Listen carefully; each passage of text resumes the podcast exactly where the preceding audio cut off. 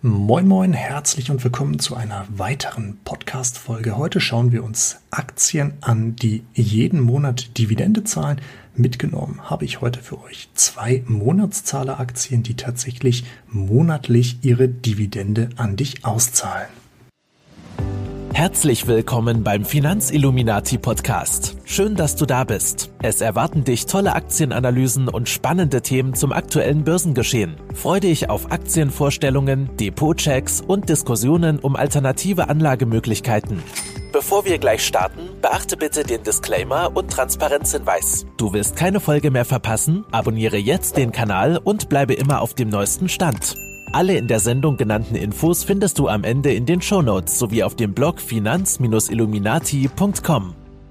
Alle Inhalte, die du hier hörst, findest du auch auf dem Blog finanzilluminati.com oder eben dem Podcast auf entweder Apple Podcast, Deezer, Spotify, Google Podcast, Amazon Music oder aber auch Instagram. Zu Beginn der ganz kleine Disclaimer. Was bedeutet der Disclaimer? Ganz einfach, alle hier veröffentlichten Informationen sind meine ganz persönliche und rein private Meinung. Diese Meinung kann auch komplett falsch sein. Sie ist nach bestmöglichen Wissen und Gewissen recherchiert. Im Umkehrschluss bedeutet das auch, es handelt sich hier nirgendwo um Anlageberatung, nirgendwo um die Aufforderung zum Kauf oder Verkauf von Wertpapieren. Letzten Endes stelle ich dir hier nur die Informationen zur Verfügung. Entscheiden musst du selbst, denn alleine du bist für deine Investmententscheidungen verantwortlich. Vor zwei Tagen habe ich auf Instagram gepostet, welche Aktien eigentlich eine monatliche Dividende haben. Nein, keine Sorge, das sind noch nicht alle.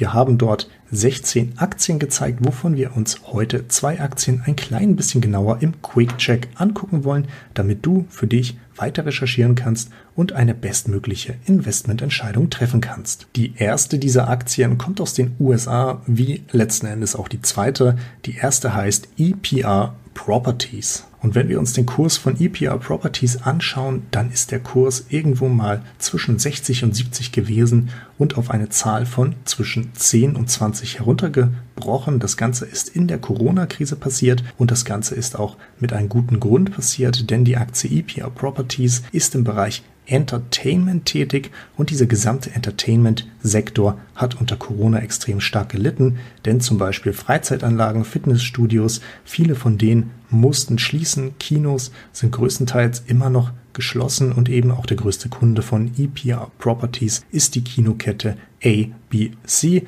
Achtung, das ist jetzt nicht das ABC, das The Walking Dead produziert, sondern die Kinokette.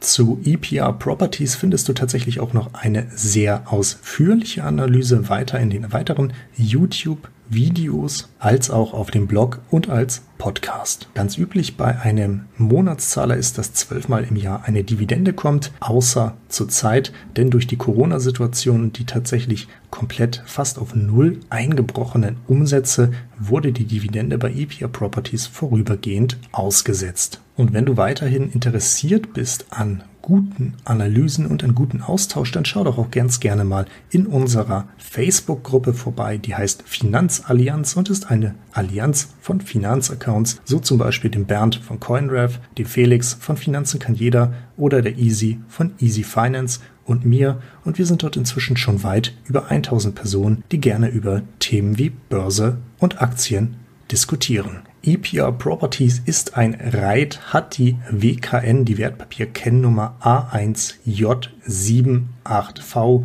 notiert zurzeit im Preis 25,63 Euro, ist mit dem Symbol EPR ausgestattet und hat zurzeit eine ausgesetzte Dividende. Das Unternehmen mit Sitz in Kansas City hat einen relativ geringen Jahresumsatz. Das ist bei den Monatszahleraktien gar nicht mal so selten. Hier wird ein Umsatz von jährlich 654 Millionen US-Dollar erwirtschaftet. Es liegt ein Asset Value vor von 6,5 Milliarden US-Dollar. Die Gründung erfolgte im Jahr 1997 und der Chef des Ganzen ist Greg Silvers. Was macht EPR Properties? Typisch für ein Reit hat das Unternehmen Gebäude, Objekte, die es wiederum vermietet. EPR Properties vermietet alles im Bereich Entertainment und Bildung, was bedeutet, wir finden zum einen den Bereich Theater, wo natürlich auch die ganzen Kinos mit drin sind. Wir finden den Bereich Gaming, wo zum Beispiel Casinos Casino Resorts mit dabei sind. Wir finden den Bereich Attraction, wo zum Beispiel Amusement Parks Waterparks, die Wasserparks und ähnliches wie zum Beispiel auch Marinas mit drin sind. Der Bereich Eat and Play ist zum Beispiel mit Golf-Entertainment-Komplexen vergeben. Was heißt das? Das ist keine Golfanlage an sich, sondern eben sowas ähnliches wie eine Driving Range, meistens auf die Höhe gebaut mit einem großen Entertainment-Faktor. Sowas kannst du zum Beispiel in Deutschland finden, in der Golf Lounge in Hamburg oder aber auch in einigen Top Golf, Top Tracer Anlagen. Es gibt Familien-Entertainment Center, es gibt Bowling, es gibt Kart, es gibt noch viel weiteres. Auch im Bereich Ski geht es weiter und auch der Bereich Kultur ist zum Beispiel mit Museen, Zoos, Aquarien und Ähnlichem vergeben. Auch die Gebäude von Fitnessstudios, von Wellnessstudios werden von EPR Properties vermietet. Und ein noch relativ neuer Park ist das Experiential Lodging, bedeutet also in Bereichen, die einen gewissen Entertainment-Faktor bieten, wird eine Übernachtungsmöglichkeit geschaffen. Das kann zum Beispiel in Nationalparks sein, in Wasserparks, aber auch in anderen Bereichen. Und dann gibt es natürlich auch noch den Bildungsbereich. Im Bildungsbereich werden zum Beispiel Kindergärten als auch Schulen betrieben. EPR Properties ist hier selber niemals der Betreiber, sondern vermietet die ganzen Anlagen einfach nur weiter. Auf einer Karte der USA sehen wir sehr gut, wo EPR Properties überall tätig ist. Wenn wir uns nun angucken, wie sich eigentlich der Umsatz von EPR Properties verteilt, dann sehen wir, dass der Bereich Kinos insgesamt 45 Prozent des Umsatzes ausmacht, was eine sehr einseitige Verteilung ist. In diesem Bereich gibt es 20 Mieter, die 179 Objekte verteilt haben. Darauf gefolgt kommt schon der Bereich Eat and Play, also auch so etwas wie zum Beispiel die Golf Entertainment-Bereiche. Hier gibt es neun Mieter und 55 Objekte. Neben diesen beiden großen Bereichen folgt dann Ski mit 8%, Privatschulen mit 6%, Kindergärten mit 5%. Weiter geht es mit Lodging, was 3% sind, Gaming 2% und Cultural 1%. Hier sehen wir natürlich auch gleich eine große Schwäche des Unternehmens, weil eben sehr viel im Bereich der Kinos zu den Kunden gehört und gerade durch Corona ist hier die finanzielle Situation sehr angespannt. Zwar hat die größte Kette ABC Kino ein Blick auf die fundamentalen Zahlen sagt uns, dass wir im Jahr 2010 bei EPR Properties einen Umsatz von 313 Millionen Euro gesehen haben und das Ganze sich bis zum Jahr 2019 sogar mehr als verdoppelt hatte, nämlich auf eine Summe von 654 Millionen Euro. Im nächsten Schritt schauen wir auf die Dividende. Auch die hat seit 2010 einen jährlichen durchschnittlichen Anstieg von 6%, hatte im Jahr 2010 noch 2,60 Dollar pro EPR Properties Aktie, was im Jahr 2019 auf 4,50 Dollar hochgegangen ist, wäre. Aber aktuell ist die Dividende ausgesetzt und wir werden wahrscheinlich noch ein bisschen warten müssen, bis es hier weitergeht. Da ihr euch jetzt wahrscheinlich fragt, hey, wenn es dem Unternehmen so schlecht geht, soll ich da investieren? Weiß ich nicht, ist eure ganz persönliche Meinung. Ich hätte es lieber, wenn der Kurs noch ein bisschen runtergeht. Ich bin dort sehr günstig mit etwas über 50 Aktien eingestiegen. Das bleibt auch erstmal dafür, dass dieses Unternehmen eben sehr klein ist und ein gewisses Risiko dadurch eben auch entsteht. Es sind gerade mal 60 Mitarbeiter. Möchte ich hier keine besonders große Position im Depot aufbauen. Zum 31. März hatte das Unternehmen eine sehr gute Cash Balance und hatte nur sehr wenig Verbindlichkeiten, die in der nächsten Zeit dagegen standen. Also gerade mal 10, 15 Prozent der anstehenden Kosten wären irgendwo angefallen, was bedeutet, die Gesamtliquidität des Unternehmens ist relativ gut gewesen. Das Unternehmen hat damals auch nochmal vorgerechnet, wenn sie ab jetzt 0% Umsatz machen, also ab März, dann würden sie 43 Monate auskommen, wenn sie keine Dividende zahlen würden und 19 Monate auskommen, wenn sie Dividende zahlen würden. Unter 50% Umsatz und keine Dividende würde das Unternehmen uneingeschränkt überlebensfähig bleiben. Die nächste spannende Aktie, die ich persönlich auch im Depot habe und hier einfach mal aus Transparenzgründen, ich habe wie gesagt beide Aktien bei mir im Depot. Die nächste, da müssen wir einmal klären, was ist das eigentlich, denn gleich kommt mehrfach der Begriff BDCs. BDCs sind Business Development Companies Und die Wikipedia-Beschreibung dafür ist, eine Business Development Company ist eine nicht eingetragene geschlossene Investmentgesellschaft in den USA, die in kleine und mittlere Unternehmen investiert. Diese Gesellschaftsform wurde 1980 vom Kongress als Änderung des Investments Gesellschaftsgesetzes von 1940 geschaffen. Was heißt das im Klartext? Das Unternehmen, das jetzt folgt. Und bei dem Unternehmen handelt es sich um Main Street Capital, um das Geschäftsmodell hier gleich ein bisschen besser vorzustellen. Main Street Capital hat Geld und dieses Geld verleiht es an kleinere Unternehmen, an nicht börsengelistete Unternehmen, an mittelständige Unternehmen, hauptsächlich aber auch an Startups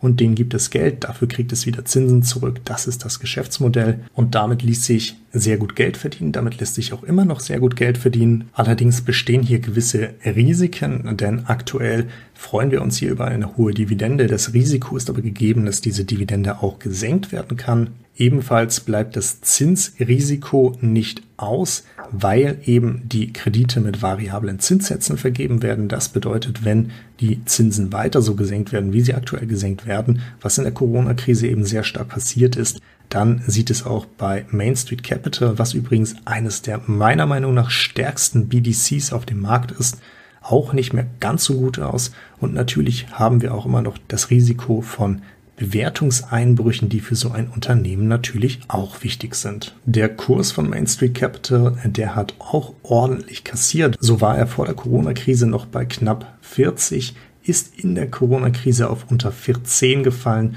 und hat sich jetzt mit seitdem einen Verdoppler und dann wieder einer gewissen Senkung wieder stabilisiert, ist aber noch weit entfernt von dem, was vor Corona war. Main Street Capital ist ein BDC, also das ist kein REIT, mit der Wertpapierkennnummer A0X8Y3, kostet zurzeit 26,28 Euro.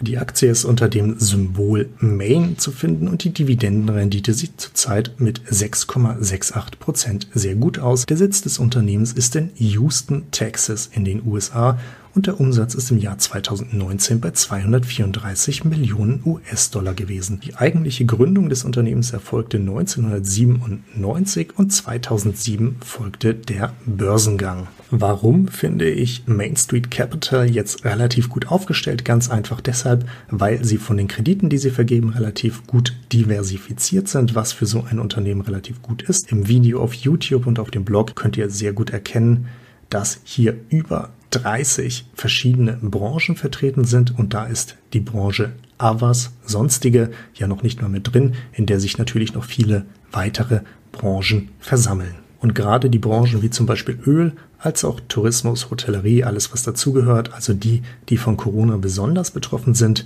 machen im Portfolio von Main Street Capital gerade einmal 10% aus. Und hier sehen wir, sie sind über die ganze USA recht gleichmäßig diversifiziert, zum Beispiel im Westbereich 21%, im Nordosten 19%, im nochmal 20% im Nordmitte und nochmal 26 Prozent im Süden. Im Jahr, an dem das Unternehmen in die Börse gegangen ist, das ist nämlich das Jahr 2007, wurde ein Umsatz von 17,17 Millionen erwirtschaftet und ein Gewinn von 2,54 bei einem EBIT von 5,81 Millionen US-Dollar. Heute im Jahr 2019 sind wir schon bei 234,93 Millionen, also von 17 Millionen auf weit über 200 Millionen. Der EBIT steht bei 130 Millionen und der Gewinn bei 129,57 Millionen US-Dollar. Auch können wir uns die Dividendenhistorie ansehen. Die ist nämlich ununterbrochen sehr gut. Es wird permanent gesteigert, permanent gezahlt. Zwölfmal im Jahr kriegt der Aktionär eine Dividende.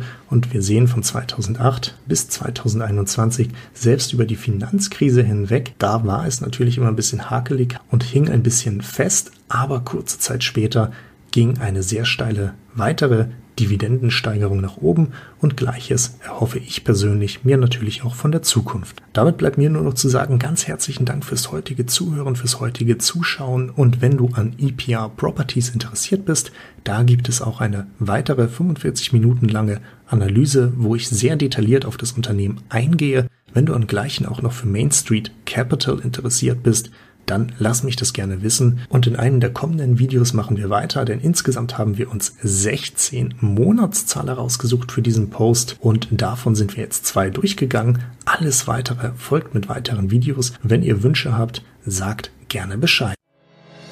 Vielen Dank fürs Zuhören. Schön, dass du wieder dabei warst. Hinterlasse doch gerne ein Abo und wir hören uns bei der nächsten Folge wieder. Wenn dir der Finanzilluminati Podcast gefällt, dann bewerte ihn gerne auf iTunes. Alle in der Sendung genannten Infos findest du wie immer in den Shownotes sowie auf dem Blog finanz-illuminati.com. Bei Rückfragen und Wünschen stehen wir dir selbstverständlich gerne zur Verfügung. Schreib uns auf Instagram, Twitter oder Facebook. Bis zum nächsten Mal und vielen Dank fürs Zuhören.